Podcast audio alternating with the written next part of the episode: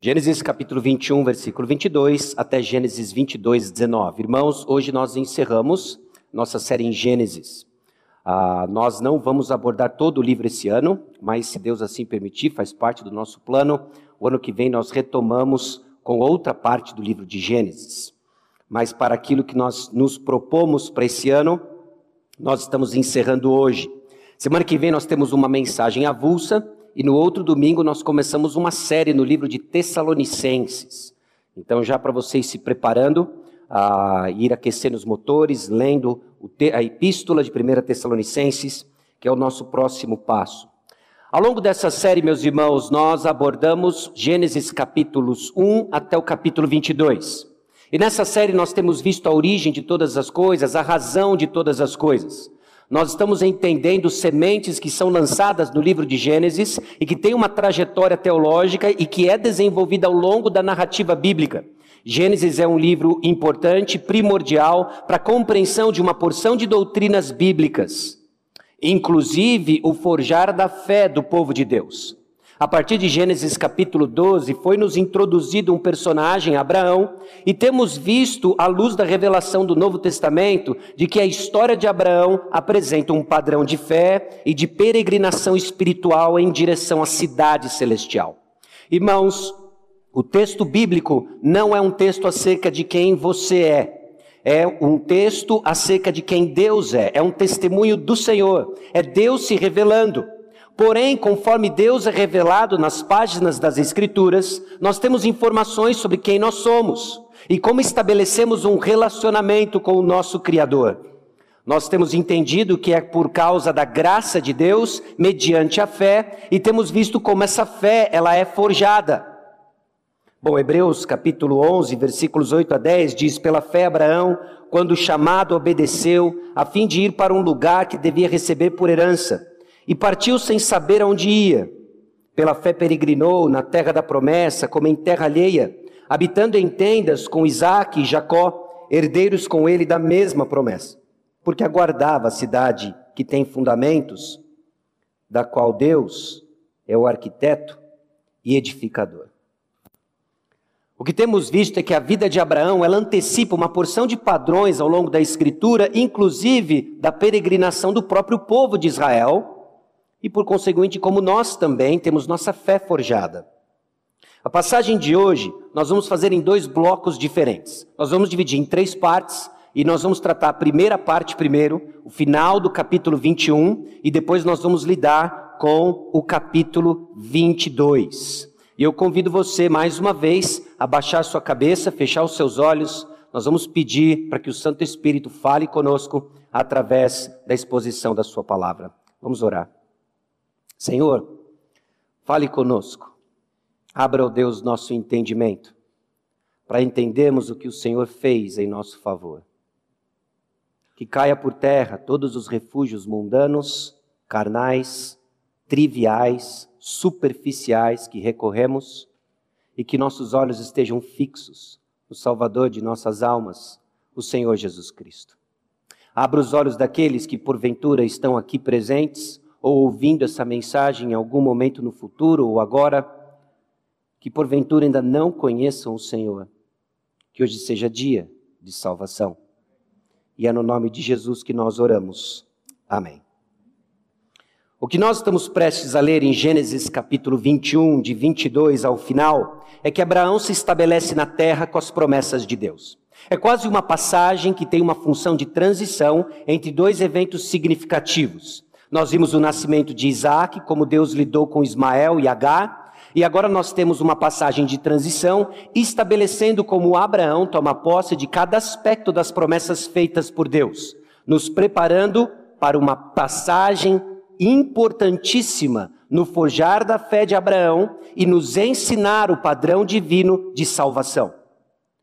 Gênesis 21, de 22 em diante. Por esse tempo, Abimeleque e Ficol, comandante do seu exército, disseram a Abraão: Deus é contigo em tudo o que fazes.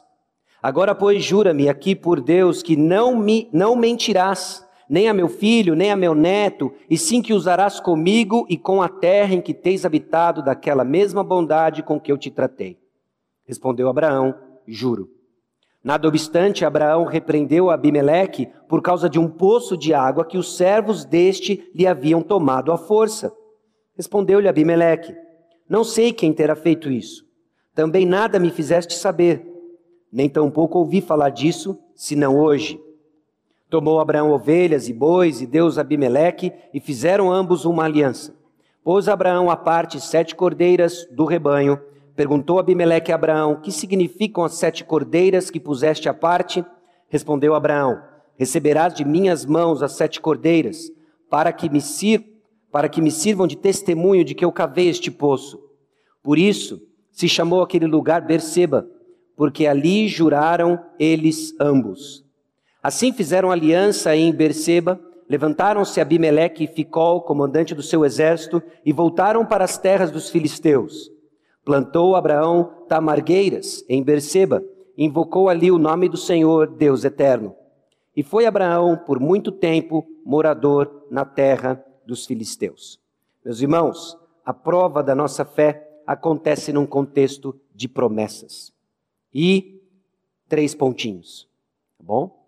Ah, o que eu quero que você entenda, o que acontece nessa passagem de transição é que fica claro que Deus estabeleceu o cumprimento de promessas, sinalizou o início de cumprimento de promessas para Abraão, que antecipa uma passagem muito conhecida na vida desse patriarca, que é quando Deus põe Abraão à prova.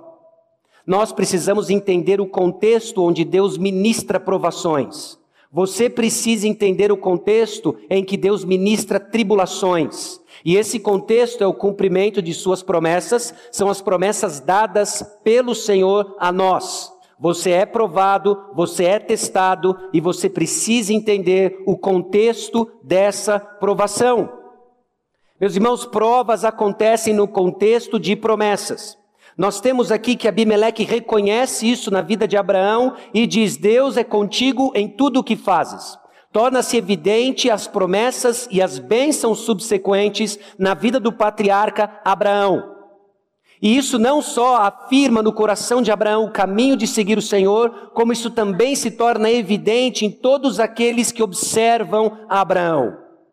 E eu quero que você preste atenção que as bênçãos divinas se mostram evidentes na vida de seu povo. Nós temos muitas vezes dificuldades de reconhecer essas bênçãos porque estamos procurando coisas erradas. Para você entender as bênçãos de Deus manifestas no nosso meio, você precisa entender quais são essas bênçãos. Por vezes nós queremos dizer quais são, nós queremos dizer para o Senhor e determinar para o Senhor quais são essas bênçãos, quais são essas promessas. Não funciona assim. O que nós vemos nos versículos 22 até os versículos 34 é Abraão desfrutando de bênçãos prometidas pelo Senhor. Ele tem um filho e agora ele se estabelece numa terra. Essas foram as promessas que Deus havia dado a Abraão e agora nós temos ele caminhando e sinalizando que ele está se apropriando dessas promessas. Vimos que se apropriar disso foi por um longo período de tempo. Nós estamos falando de aproximadamente 25 anos, 25 anos em que pitadas de informações são dadas e Abraão tem a oportunidade, o desafio de exercer fé para cada um desses passos. Meus irmãos, as bênçãos de Deus se tornam evidentes na vida do seu povo.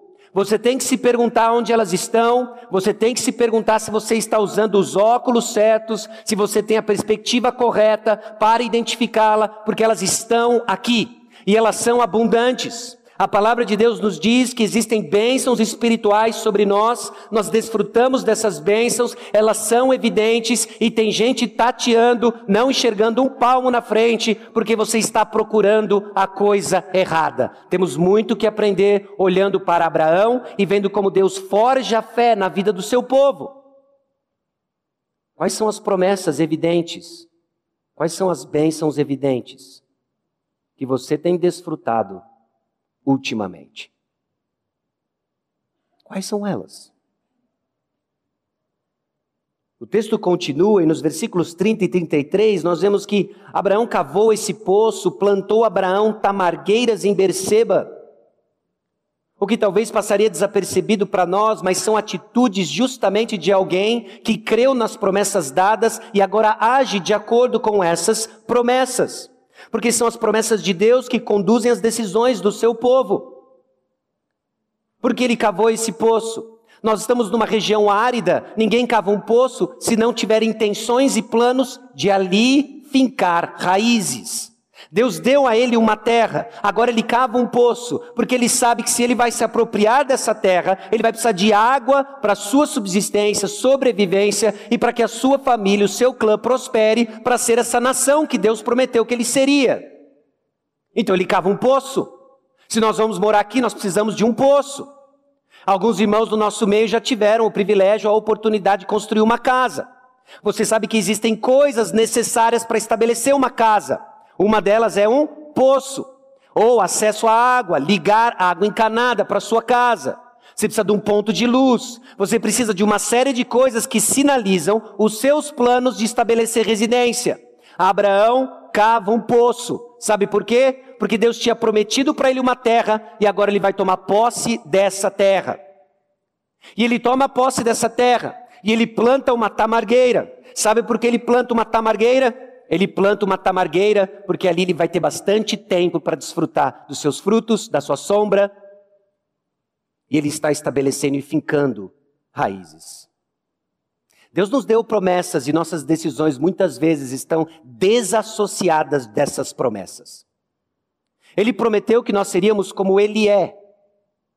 Ele prometeu que nós seríamos como Ele é. Mas nem sempre nossas decisões culminam nessa direção.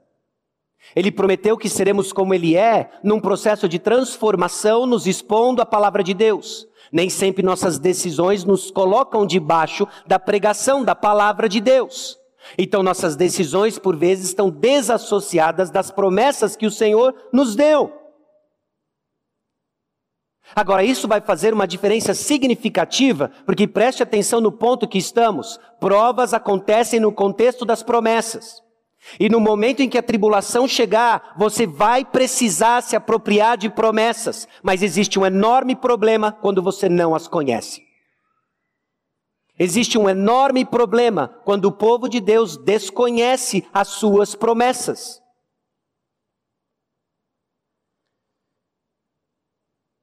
Então entende isso daqui. Para ser uma bênção para o mundo, é necessário que o povo de Deus demonstre que eles receberam a graça de Deus e estão vivendo por ela. Abraão teve que aprender isso. Porque o seu chamado, se você se lembra lá de Gênesis capítulo 12, era para ele deixar a terra, para ele partir para um lugar onde o Senhor iria mostrar, ele iria fazer dele uma grande nação, e ele iria abençoar muitas famílias, muitas nações. Para que isso se cumpra na vida de Abraão, ele deveria demonstrar que ele recebeu essa graça e vive por ela. Igrejas perdem a capacidade de ser bênção no mundo, porque não dão evidências que recebem a graça e vivem por ela. E isso, meus irmãos, é armar uma cama de gato, para quando as provas e tribulações vêm, nós ficamos perdidos como o mundo, porque não damos evidências que vivemos pela graça que recebemos. Deus foi gracioso conosco. Ele nos deu abundante graça. Receba a graça que o Senhor nos deu, e nós vamos ver o aspecto primordial da manifestação da Sua graça sobre nós. Obviamente que culmina na pessoa do Senhor Jesus Cristo. E nós vamos ver como Gênesis capítulo 22 nos aponta justamente para isso, nos levando e conduzindo, firmando o nosso pé no Autor e Consumador da nossa fé, Jesus Cristo.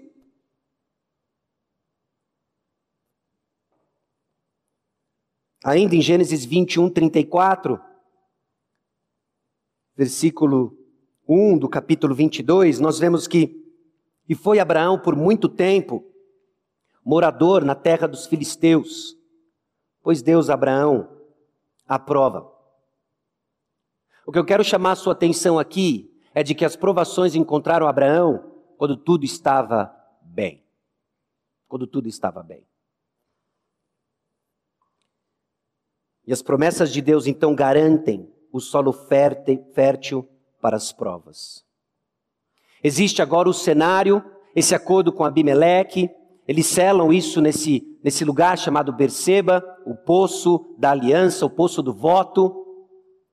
E agora Abraão sela paz para viver ah, na terra. Ele sela a paz e ele está vivendo lá por muito tempo. E Deus vai pô-lo à prova. O que nós vemos agora em Gênesis capítulo 22, versículos 1 a 8, é que Deus coloca Abraão à prova pedindo o sacrifício de seu filho. Por que Deus pediria Isaac, o filho da promessa, como sacrifício? Dá tilt, não dá? Além de soar brutal, parece soar contra a natureza de Deus, parece ser um pedido semelhante às divindades pagãs e não Deus santo, puro.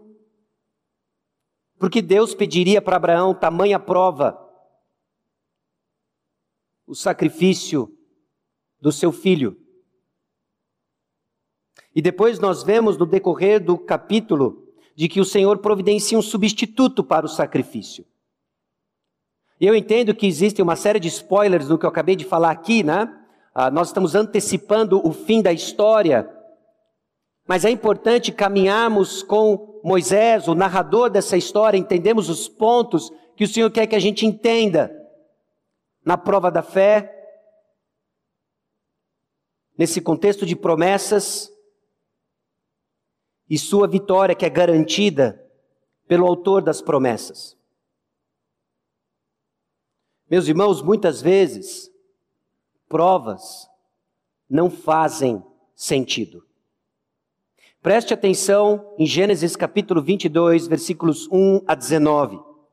Depois dessas coisas, pôs Deus Abraão à prova e lhe disse: Abraão, este lhe respondeu: Eis-me aqui. Acrescentou Deus: Toma teu filho, teu único filho, Isaque, a quem amas, e vai-te à terra de Moriá, oferece-o ali em holocausto, sobre um dos montes que eu te mostrarei. Levantou-se, pois, Abraão de madrugada e, tendo preparado o seu jumento, tomou consigo dois dos seus servos e a Isaque, seu filho, rachou lenha para o holocausto e foi para o lugar que Deus lhe havia indicado. Ao terceiro dia, Erguendo Abraão os olhos, viu o lugar de longe. Então disse a seus servos: Esperai aqui com o jumento. Eu e o rapaz iremos até lá, e havendo adorado, voltaremos para junto de vós. Tomou Abraão a lenha do holocausto e colocou sobre Isaque, seu filho. Ele, porém, levava nas mãos o fogo e o cutelo. Assim caminhavam ambos juntos. Quando Isaac disse a Abraão, seu pai, meu pai, respondeu Abraão, eis-me aqui, meu filho. Perguntou-lhe Isaac, eis o fogo e a lenha, mas onde está o cordeiro para o holocausto? Respondeu Abraão, Deus proverá para si, meu filho, o cordeiro para o holocausto, e seguiam ambos juntos. Chegaram ao lugar que Deus lhe havia designado. Ali edificou Abraão um altar, sobre ele dispôs a lenha, amarrou Isaac, seu filho e o deitou no altar, em cima da lenha. Estendendo a mão, tomou o cutelo para imolar o filho. Mas do céu lhe bradou o anjo do Senhor: Abraão, Abraão! Ele respondeu: Eis-me aqui. Então lhe disse: Não estendas a mão sobre o rapaz e nada lhe faças, pois agora sei que temes a Deus, porquanto não me negaste o filho, teu único filho. Tendo Abraão erguido os olhos, viu atrás de si um carneiro preso pelos chifres entre os arbustos. Tomou Abraão o carneiro e ofereceu em holocausto em lugar de seu filho. E pôs Abraão por nome aquele lugar: O Senhor proverá. Daí dizer-se até o dia de hoje: No nome do Senhor se proverá.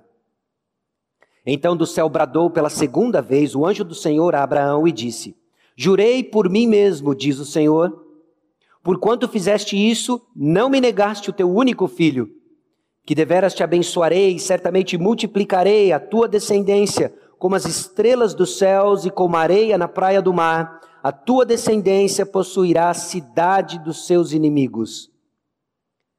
Nela serão benditas todas as nações da terra, porquanto obedeceste a minha voz. Então voltou Abraão aos seus servos e juntos foram para Berseba, onde fixou residência. Provas não fazem sentido. É bem possível que você já passou por algum momento em sua caminhada de fé em que nada parecia fazer sentido. É bem possível de que alguns hoje estão neste lugar. Nada faz sentido.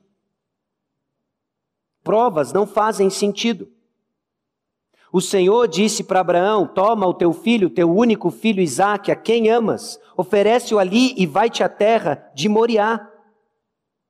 E o primeiro aspecto que eu quero destacar com você, conforme nós destrinchamos a natureza das provações, é que elas são pessoais. Provas são pessoais. O Senhor se dirige a Abraão e toca em algo especial para Abraão, chama Abraão pelo nome, prova a fé de Abraão. Provas são pessoais. A prova do seu irmão ao lado não é igual à sua. Não há prova igual. Provas são pessoais, existem denominadores comuns em todas elas, mas o Senhor nos prova, forjando a mesma fé. E aqui nós temos o Senhor lidando com Abraão em algo muito específico. Aliás, se tem algo que marcou toda a jornada de Abraão, é a espera de Isaac. Se tem algo que marca Abraão e a sua pessoalidade, a sua personalidade, a sua história, é Isaac. E agora o Senhor se aproxima de Abraão e diz: Toma o teu filho. A prova para Abraão era específica. Você tem uma prova específica. O Senhor nos coloca numa única comunidade, uma única palavra.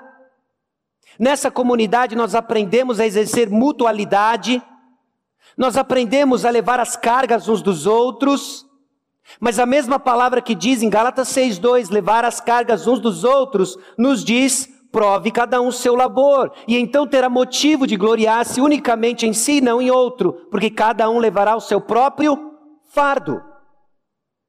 Existe uma prova sua, tua, que o Senhor tem caminhado você. Existe uma circunstância singular que Ele desenhou para você.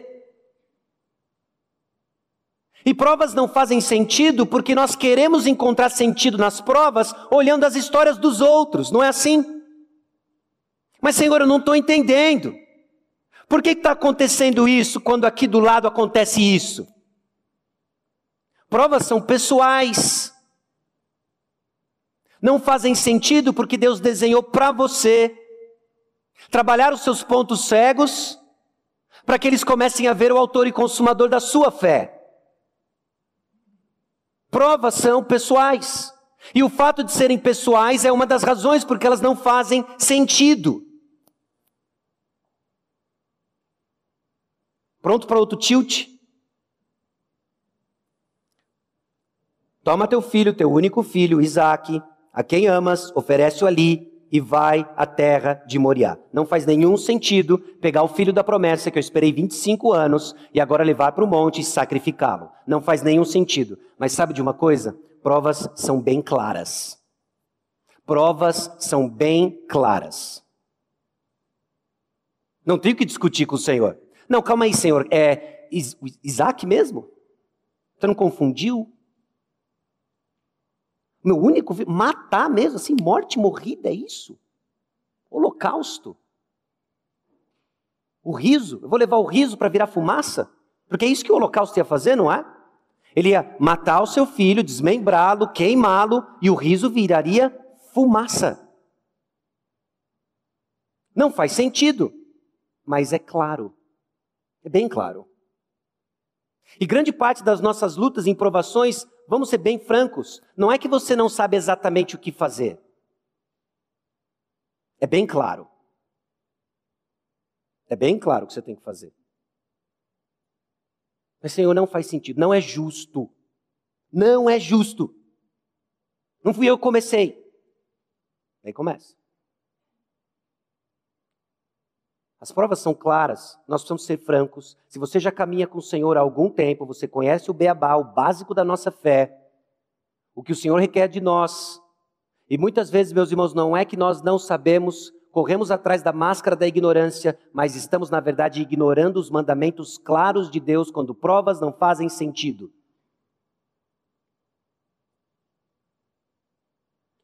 As provas não fazem sentido. Tem mais um aspecto porque elas não fazem sentido. Sabe o que, que é?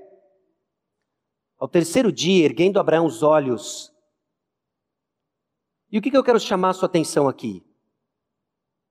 Abraão prontamente ouviu o que o Senhor disse para ele, ele ajunta as coisas que ele precisava para sacrificar o seu filho em holocausto, e ele segue numa jornada, e aqui nós estamos no terceiro dia da jornada. Não foi um passeio no parque.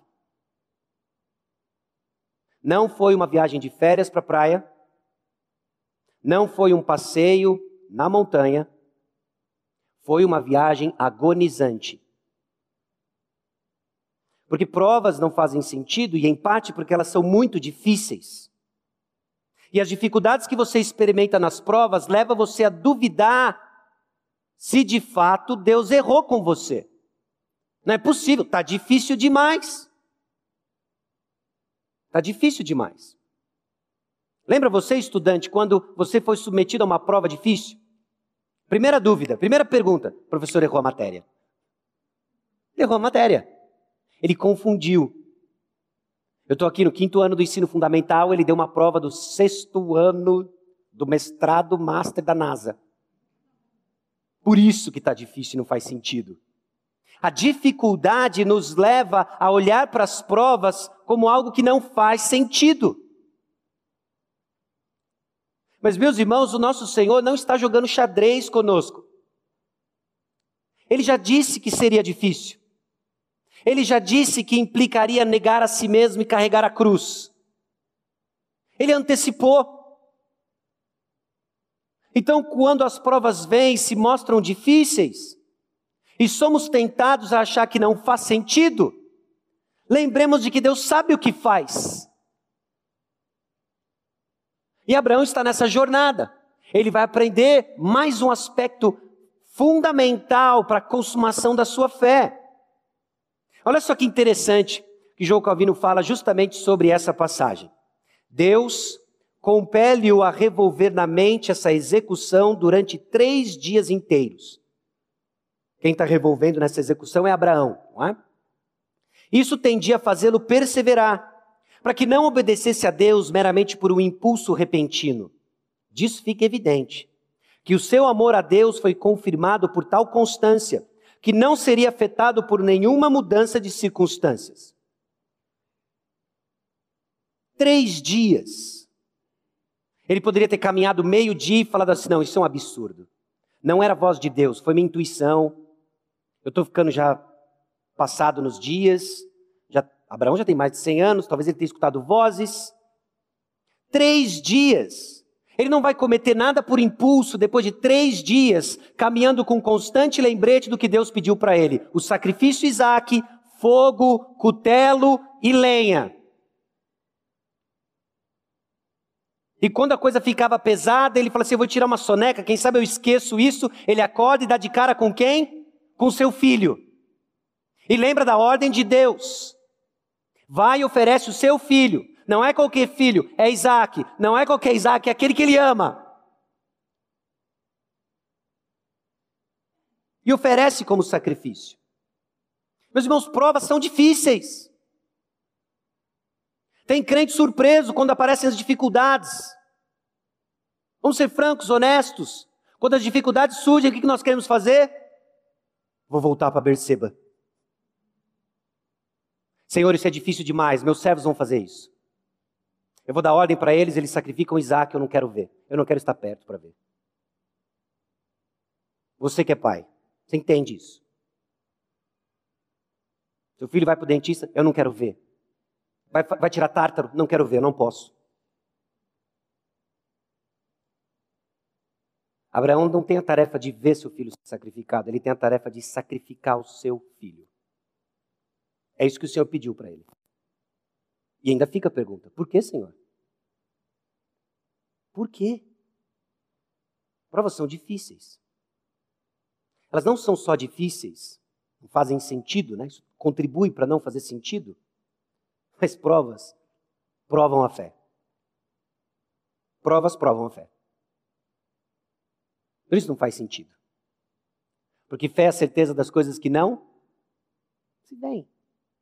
E se é isso que vai ser provado, por definição, provas não fazem sentido. Meus irmãos, só que isso é bem diferente de tentação. Tiago capítulo 1, versículo 13 em diante diz: Ninguém ao ser tentado diga, sou tentado por Deus, porque Deus não pode ser tentado pelo mal, e Ele mesmo a ninguém tenta. Ao contrário, cada um é tentado pela sua própria cobiça, quando este o atrai e seduz. Então a cobiça, depois de haver concebido, dá à luz o pecado, e o pecado, uma vez consumado, gera a morte. O que nós estamos aqui olhando, Deus fazendo e operando na vida de, de Abraão, é uma provação. É o Senhor quem está administrando isso. E existem algumas diferenças básicas entre provação e tentação. Diante daquilo que nós lemos do Senhor fazendo na vida de Abraão e o que nós lemos agora em Tiago, capítulo 1, considere isso daqui. As provas, elas têm origem em Deus as tentações no diabo. O objetivo das provas é edificar a sua fé. O objetivo da tentação é destruir sua fé. O agente das provas são tribulações, dificuldades, testes como esse que nós estamos lendo aqui de Abraão. E o agente das tentações é a nossa própria cobiça em que Satanás dá um jeito de articular isso e montar uma cilada tentando você para destruir sua fé. Quando Deus nos prova, o que Ele quer é edificar sua fé. Então, nesse caminho de três dias agonizante, o que o Senhor está fazendo, apesar de não fazer sentido, apesar de serem ordens claras, apesar de serem difíceis, Deus está construindo a fé de Abraão. Poxa, mas ele já não disse que tem fé. Ele já não deu sinais de fé. Deus tem um compromisso, meus irmãos, de edificar a nossa fé. Deus não tem o compromisso de garantir que você tire um cinco bola e passe chamuscado. Deus quer em você a excelência do filho dele. Então você foi aprovado e passou, amém, glória a Deus. Próximo, e Deus administra provas, edificando e construindo nossa fé. Abraão já passou por poucas e boas, mas isso, Senhor, é demais. O compromisso de Deus com Abraão é edificar a fé de Abraão. Se ele vai ser o meio pelo qual Deus vai abençoar muitos, ele vai trabalhar na vida de Abraão, registrar isso para mim e para você. Então Deus estabelece um padrão. O padrão dessa prova. E a reação de Abraão, de Abraão nos ensina. Nos ensina o que é uma fé madura. Uma fé madura. Deixa eu chamar a sua atenção para outros aspectos do texto. E o primeiro deles aqui em Gênesis 22, 1. Quando depois dessas coisas, pôs Deus a Abraão, ele disse: Abraão, o que, que ele responde? Eis-me aqui. Ele fala isso duas vezes no texto. Eis-me aqui, e quando o Senhor o chama, prestes a sacrificar o seu filho, eis-me aqui. Meus irmãos, uma fé madura é uma fé que expressa obediência imediata. Tem muita gente postergando atitudes claras na palavra, evidenciando imaturidade de fé, e o Senhor não quer você ali estagnado. Ele quer que você diga: Eis-me aqui, hoje é dia de dar passos de fé porque ele está amadurecendo nossa fé. Nós estamos caminhando com Abraão desde Gênesis 12. Estamos vendo aspectos de como o Senhor foge à nossa fé, como ele nos chama à obediência. Tem sido tudo lindo e maravilhoso, mas agora é hora de dizer: eis-me aqui. Porque uma fé madura expressa obediência imediata. E então enrolamos. Não, amanhã eu vou, amanhã eu vou lá para o monte, Senhor. Hoje eu vou pegar lenha, choveu, não adianta levar lenha molhada, o senhor sabe, não é? E posterga, estagna. E sabe de uma coisa?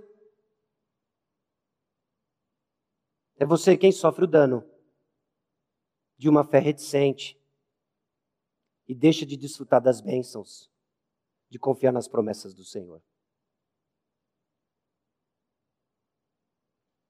Esse é um fardo que você tem que levar. E o Senhor projetou para você. Eu não seria criativo o suficiente. Eu não seria ah, esperto o suficiente para projetar o que você está passando, que eu não tenho a mínima ideia o que é, mas Deus sabe. E com o objetivo de edificar a sua fé. Hoje é dia de dizer: Eis-me aqui, Senhor. Já entendi. Sem enrolação. E vamos dar o passo. Essa fé madura, no texto nós temos também que ele rachou lenha para o holocausto e foi para o lugar que Deus lhe havia indicado. No versículo 10, estendeu a mão, tomou o cutelo para imolar o seu filho. A obediência de Abraão é completa. Fé madura é obediência completa. Senhor, eu até faço isso, mas vai ser de outra forma. Ou eu peço aos meus servos fazerem. Ou eu. E assim vai. Meus irmãos, uma fé madura é uma obediência completa. Deus não quer parte da sua obediência, porque parte da sua obediência é desobediência completa. Abraão tinha uma tarefa. Não tinha plano A, não tinha plano, não tinha plano B, não tinha plano C, tinha só o plano que o Senhor deu. E qual é o plano? Você vai pegar o seu filho, Deus deixou muito claro não faz sentido, mas ele deixou claro. E você vai fazer o seguinte: você vai pegar lenha, você vai pegar um cutelo, você vai pegar o seu filho, você vai para o lugar onde eu vou mostrar, e ali você vai oferecê-lo como holocausto. E o que Abraão faz? Ele expressa obediência completa. Fé madura é obediência completa. Ainda no capítulo 22, versículos 5, 8, nós vemos um aspecto da fé madura de Abraão fascinante, porque ele diz: Voltaremos para junto de vós. Primeira pessoa do plural. Ele fala para os servos: Vocês fiquem aqui, eu vou com Isaac, e nós voltaremos para vocês. Eu estou indo sacrificá-lo, eu estou indo, eu vou imolá-lo, vou pôr fogo, ele vai virar fumaça, e aí a gente volta aqui. Eu não acredito que Abraão está sendo irônico, dizendo: olha, voltamos numa caixinha de cinzas, não é isso que ele, ele está dizendo. Nós temos informações suficientes para já entender de que esse homem está tomando passos difíceis, mas numa confiança já informada no caráter de Deus. Deus havia dito para ele: Isaac é o filho da promessa, é esse aqui, ó. É através de Isaac que eu vou fazer uma grande nação. Você fica tranquilo, eu vou também cuidar de Ismael, ele também vai ser pai de uma grande nação, mas daquele de Gênesis 12 é esse aqui, é Isaac.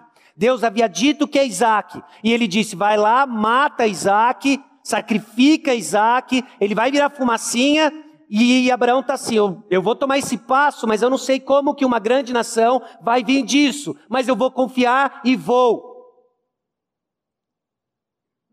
E não só nós vemos evidências disso, mas depois, quando Isaac começa a somar um mais um igual a dois, e ele diz: Nós estamos indo oferecer sacrifício, nós temos fogo, nós temos o cutelo, nós temos cordas, nós temos. Ah... Não tem sacrifício?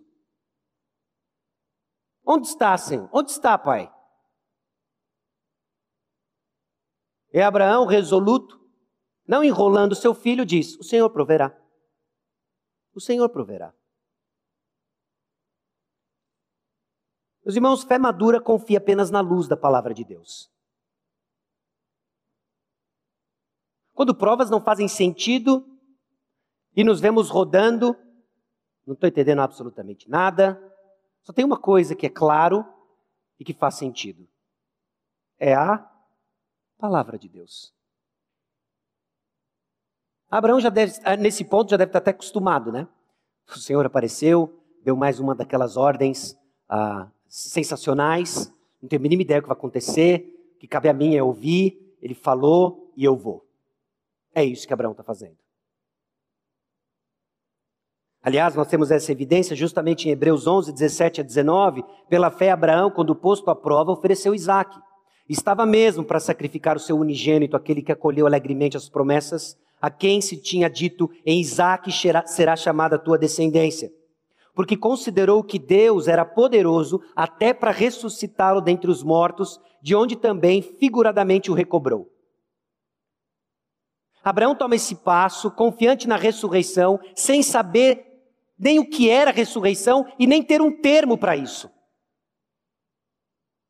Essa é a fé madura que ele expressa, conhecendo apenas o caráter de Deus.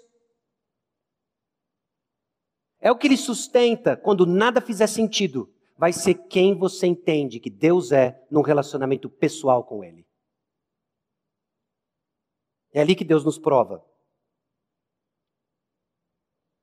No capítulo 22, versículo 8, quando vemos justamente na resposta que Abraão faz para Isaac, Deus proverá para si, meu filho, o cordeiro para o holocausto. Preste atenção nisso aqui. E seguiam ambos juntos. Agora, agora se coloque na posição de Isaac. Nós vamos fazer um sacrifício. Tem cutelo, tem cordas do meu tamanho, tem fogo, não tem cordeiro. Papai já é idoso, diz que Deus proverá.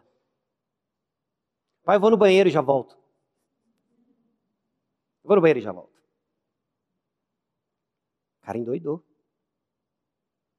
Eliezer, Eliezer, você me escuta? Pirou mesmo. Seguiam ambos juntos.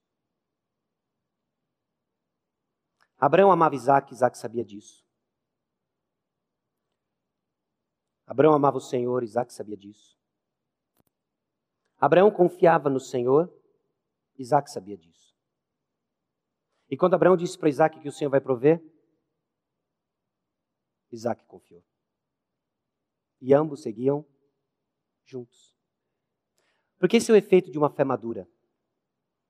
O efeito de uma fé madura é um testemunho para o contexto ao seu redor. Quão impressionante é o seu cristianismo? Sério, quão impressionante é o seu cristianismo? Quão impressionante é a sua fé no contexto ao seu redor? Quão impressionante é a minha fé no contexto ao meu redor?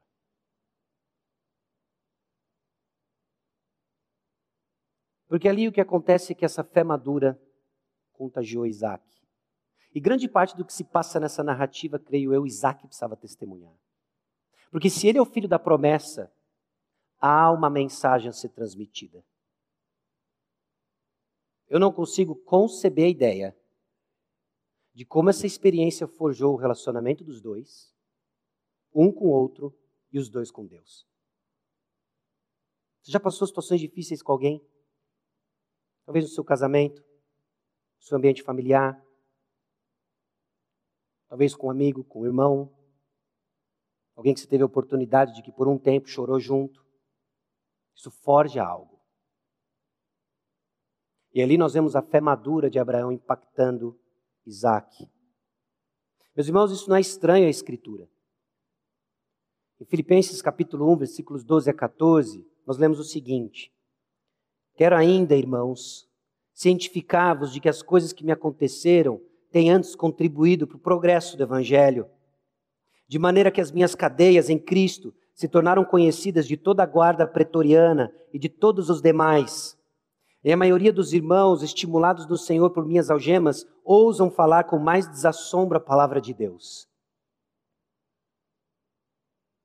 O apóstolo Paulo, aqui escrevendo para os filipenses, falou assim: olha, isso tudo que eu estou passando em prisão, esse sofrimento todo que eu estou passando, irmãos, vale a pena. O Senhor está usando para o progresso do Evangelho. E o efeito que isso tem na vida dos filipenses é de edificação.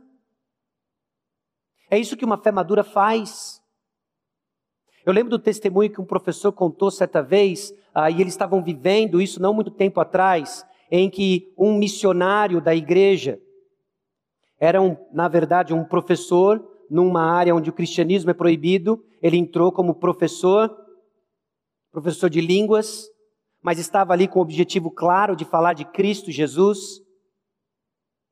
E aconteceu e aprove ao Senhor de que ele foi executado, claramente uma perseguição religiosa, uma perseguição à sua fé, em resposta ao fato de que ele estava brilhando por Cristo. Deixou uma esposa jovem, deixou crianças pequenas, e a primeira preocupação dos pastores, daquele missionário executado, foi: isso vai dar um balde de água fria naqueles que estão treino, sendo treinados. E eles ficaram preocupados como a notícia chegaria, e o que foi curioso é que a notícia chegou e a fila aumentou. Porque todo mundo entendeu, calma aí, não, não é possível, o Zé morreu por Cristo.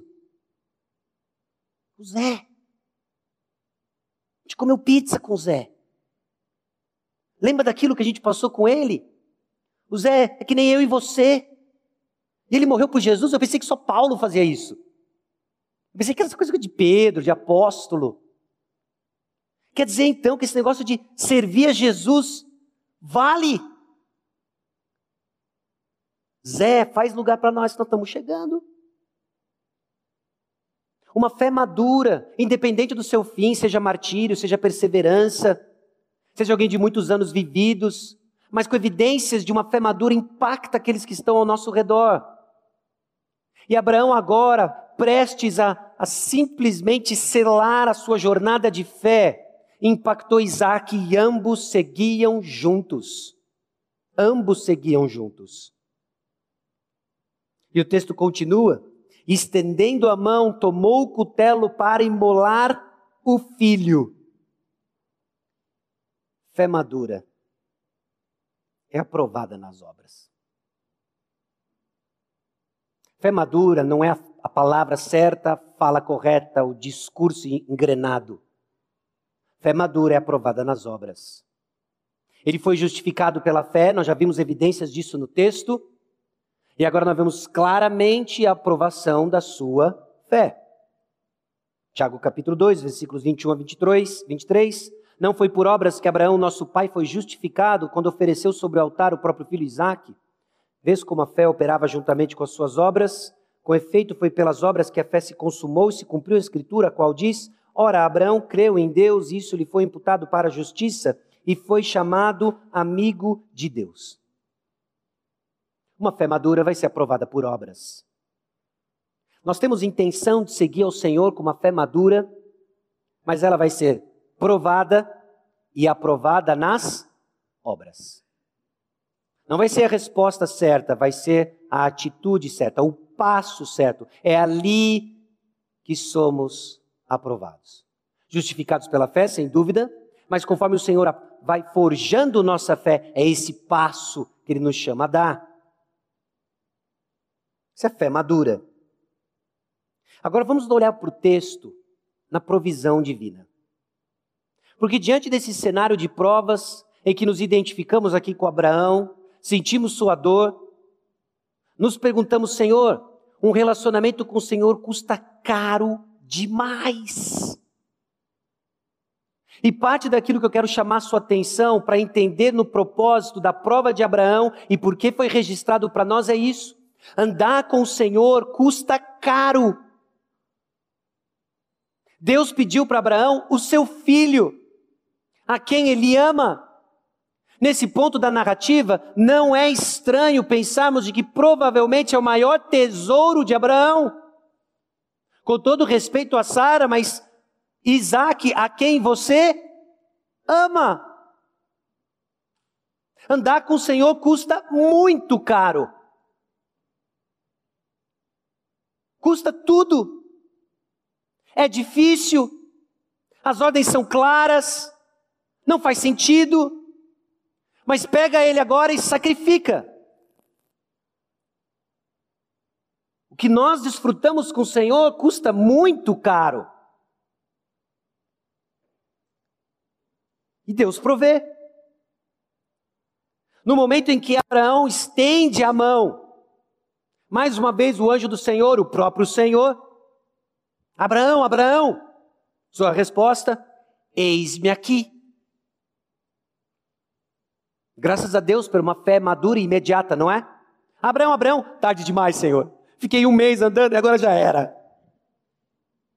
Eis-me aqui. Eis-me aqui. Então o Senhor disse: Não estendas a mão sobre o rapaz e nada lhe faças, pois agora sei que temes a Deus, porquanto não me negaste o filho, teu único filho. Senhor, para de brincar com o coração do pai. Abraão quase infartou, Senhor. Não brinca com coisa séria. E eu ainda lhe pergunto por que, que Deus pediu para Abraão sacrificar o seu filho. Se ele já sabia que ia ter um cordeiro lá, Abraão também sabia que Deus iria prover. Qual o ponto disso tudo?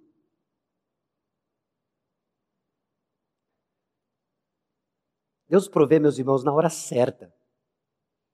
Na hora certa. Não era no primeiro dia de jornada, falou assim: olha, Abraão, já vi aí, já, já deu, já basta. Não é? Agora toma aqui um cordeiro, leva, aproveita, dá um nome para ele nesses próximos dois dias, aproveita a jornada. Não, foi na hora certa. Era na hora que o sacrifício ia ser oferecido. Foi na hora certa. Deus provê na hora certa. Seja qual for a sua prova, seja como o Espírito Santo está usando isso para que você entenda que Deus provê na hora certa. E Deus provê não só na hora certa, mas o que é necessário e suficiente. Não ficou preso no arbusto um papagaio, não era um tamanduá ali dando sopa. Era justamente o que eles precisavam: um carneiro preso pelos chifres entre os arbustos. Meus irmãos, Deus provê para nós o que é necessário para enfrentarmos as provas. Parte da confusão que temos é que nós nos vemos escassos de recursos, não é? Senhor, para enfrentar isso aqui eu precisava de, deixa eu te passar minha lista, não é?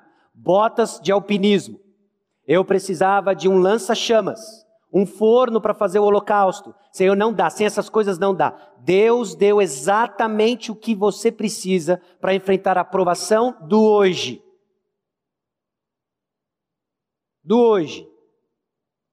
Hebreus capítulo 9, versículo 22 diz: Com efeito, quase todas as coisas, segundo a lei, se purificam com sangue, e sem derramamento de sangue não há remissão. Então Deus proveu carneiro. Nós estamos tirando uma porção de lições, entendendo como Deus está sacramentando a fé de Abraão, mas ainda temos perguntas.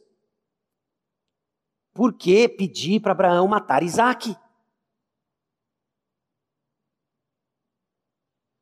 Não importa quão difíceis sejam as nossas circunstâncias, meus irmãos, nós podemos confiar plenamente em Deus para nossa salvação. Ele proveu o carneiro para que Isaac e Israel tivessem vida. Ele proveu seu filho unigênito para que todo que nele crê não pereça, mas tenha vida eterna. Deus provê. Já tem pistas para nós aqui já tem pistas para nós por que Deus mandou Abraão sacrificar o seu filho Isaque, o seu único filho, o filho a quem ele ama, o filho pelo qual todas as nações seriam abençoadas. Ele não poupa, Deus proveu o carneiro, e Deus reitera suas promessas, adiciona o aspecto de que ele vai possuir a cidade dos seus inimigos, versículo 17. E no versículo 16 tem algo chave aqui para mim e para você.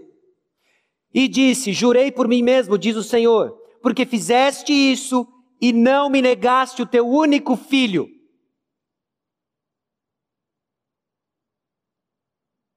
Nós precisávamos ouvir isso.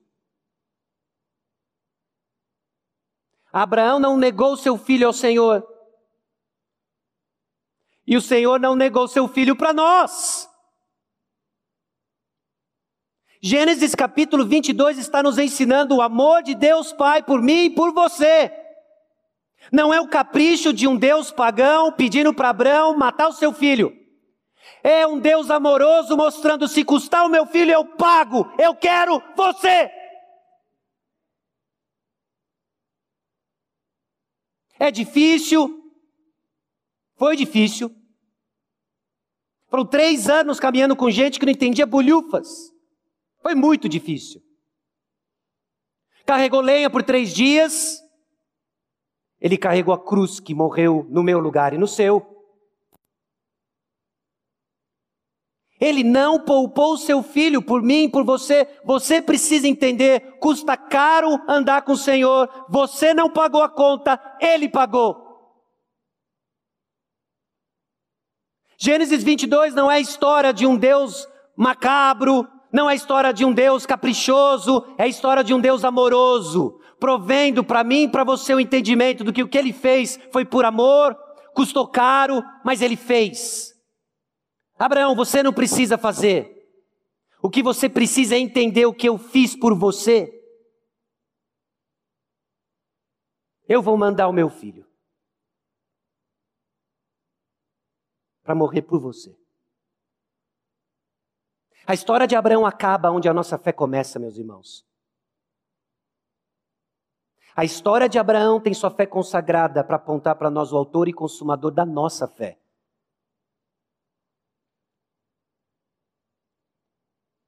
O sacrifício final de Jesus é o início da nossa fé. Porque fizeste isso e não me negaste o teu único filho. Exatamente o teste de Abraão aponta para a forma última como Deus irá abençoar todas as nações. Vai ser por meio de Jesus Cristo. O Deus que proibiu o sacrifício de crianças, o Deus que impediu Abraão de sacrificar seu único filho, é o Deus que nos amou tanto que sacrificou o seu único filho. E aqui está, meus irmãos, como que o apóstolo Paulo nos faz lembrar disso e as implicações para que você suporte suas provas. Romanos capítulo 8, versículos 31 em diante diz o seguinte: Que diremos, pois, à vista dessas coisas? Se Deus é por nós, quem será contra nós? Aquele que não poupou o seu próprio filho antes por todo nós o entregou. Porventura não nos dará graciosamente com ele todas as coisas? Quem tentará acusação contra os eleitos de Deus? É Deus quem os justifica. Quem os condenará? É Cristo Jesus quem morreu. Ou antes, quem ressuscitou, o qual está à direita de Deus e também intercede por nós. Como está escrito, por amor de ti somos entregues à morte o dia todo fomos considerados como ovelhas para o matadouro. Em todas essas coisas, porém, somos mais que vencedores, por meio daquele que nos amou. Porque eu estou bem certo de que nem a morte, nem a vida, nem os anjos, nem os principados, nem as coisas do presente, nem do porvir, nem os poderes, nem a altura, nem a profundidade, nem qualquer outra criatura poderá separar-nos do amor de Deus que está em Cristo Jesus, nosso Senhor. Gênesis 22 lhe diz o seguinte: não importa o que você esteja passando, a confusão que você está inserido, o fato dele não ter poupado seu filho por você significa o seguinte: adiante, Jesus é o autor e consumador da sua fé.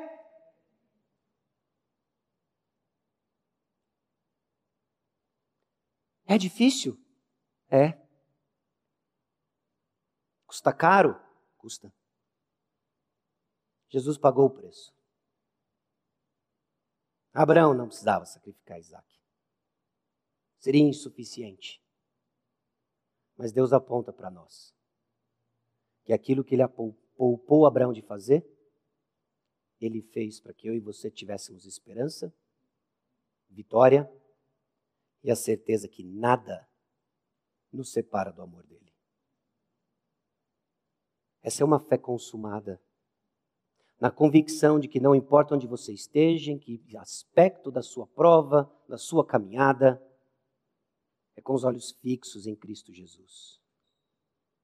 Porque Ele foi o Filho que Deus não poupou, por amor a mim e por amor a você. Deus entregou o seu próprio Filho para que você nunca se apartasse dele. Provas difíceis? Certamente. Não entendemos uma porção de coisas? Sim. Mas é no contexto das promessas, onde essas provas começam agora a fazer sentido, de tamanho amor que nos alcançou. Abraão, como pôde pensar numa loucura dessa? Deus não só pensou, executou e foi por amor, para que Abraão não precisasse fazer, e nem eu e você. Lembre-se, provas virão da parte de Deus no contexto das promessas. Enquanto desfrutamos, meus irmãos, e aprendemos como igreja conhecer e desfrutar das promessas de Deus, as provas virão. As provas virão. As provas são enfrentadas com fé no Senhor, não no que enxergamos. Abraão não precisava enxergar nada, precisava crer. É isso, filho da promessa? E ele está falando para eu matar. Vai ressuscitar dos mortos. Apenas creia. Tem mais acontecendo que seu sofrimento pessoal e dores individuais. Muitas vezes, na nossa tendência narcisista com as nossas emoções, ficamos perdidos, absorvidos em nós mesmos e deixamos de enxergar de que tem Isaac do nosso lado. Deixamos de enxergar que tem irmãos do nosso lado, cuja resposta de fé madura os edifica. Então entenda que o final da provação pessoal que você passa não é só para você. Dá glória a Deus e edifica quem está próximo. A igreja precisa ver fé madura sendo forjada. Ele vai escolher pessoas do nosso meio com provações. E quando respondemos com fé essas provas, somos ferramentas de consolo para aqueles que vão ser provados. Essa é a dinâmica como Deus consola o seu povo. Olhos no Senhor, meus irmãos, como substituto final que levou o nosso pecado e nos deu sua justiça. Porque Cristo Jesus não foi poupado nós temos a certeza que Ele já levou nosso pecado e nos deu sua justiça. Essa jornada de fé só faz sentido porque tem que ser colocada em Cristo Jesus. Como o final dessa série lhe encontra? Eu não sei. Talvez nem você saiba. O Senhor sabe, com certeza. Mas existem algumas respostas que precisam ser dadas. Para alguns é o fato de que você simplesmente caiu de paraquedas no capítulo 22, não está entendendo nada do que está acontecendo, apenas de que, que amor é esse, que eu sei que preciso, estou errado na vida e eu quero Cristo. Arrependa dos seus pecados, coloque sua fé em Cristo Jesus e bem-vindo à família. Bem-vindo à família. Para alguns é: eis-me aqui. O Senhor mandou, as ordens são claras. Faça. Apenas faça. Mas isso não tem si. Tem ordens claras e tem a responsabilidade de fazermos. É isso que o Senhor quer de nós, numa fé madura. E para todos nós, meus irmãos, o consolo de que o preço maior já foi pago. E é nessa certeza que caminhamos enquanto labutamos contra o pecado, contra as dores deste mundo, na plena certeza que o consolo é certo. Baixe sua cabeça, vamos orar.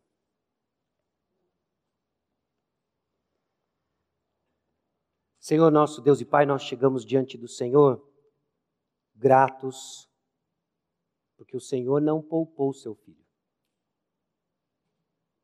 Nós te louvamos porque o Senhor não poupou seu filho. Temos vislumbres do que, que isso significa em termos do tão grande amor que nos alcançou. Mas derrama, ó Deus, tua graça e misericórdia sobre nós, para não deixarmos de esquecer desse amor que nos alcança e que nos motiva, ó Deus, a dizer: Eis-me aqui, eis-me aqui. Que o teu Santo Espírito traga à tona qual o próximo passo de obediência para cada um de nós. Na condução de uma fé madura, não queremos, ó Deus, ser reticentes. Queremos, ó Deus, prontamente obedecê-lo. Queremos, ó Deus, completamente obedecê-lo, entendendo de que o preço maior já foi pago e o que o Senhor pede para nós, perto do sacrifício feito, é absolutamente nada. Confessamos, ó Deus, que por vezes perdemos isso de vista, estagnamos, atolamos e carecemos mais uma vez da tua palavra que nos impulsiona ao próximo passo em direção ao Senhor. Na plena convicção de que nada nos separa do teu amor. No nome de Jesus que oramos. Amém.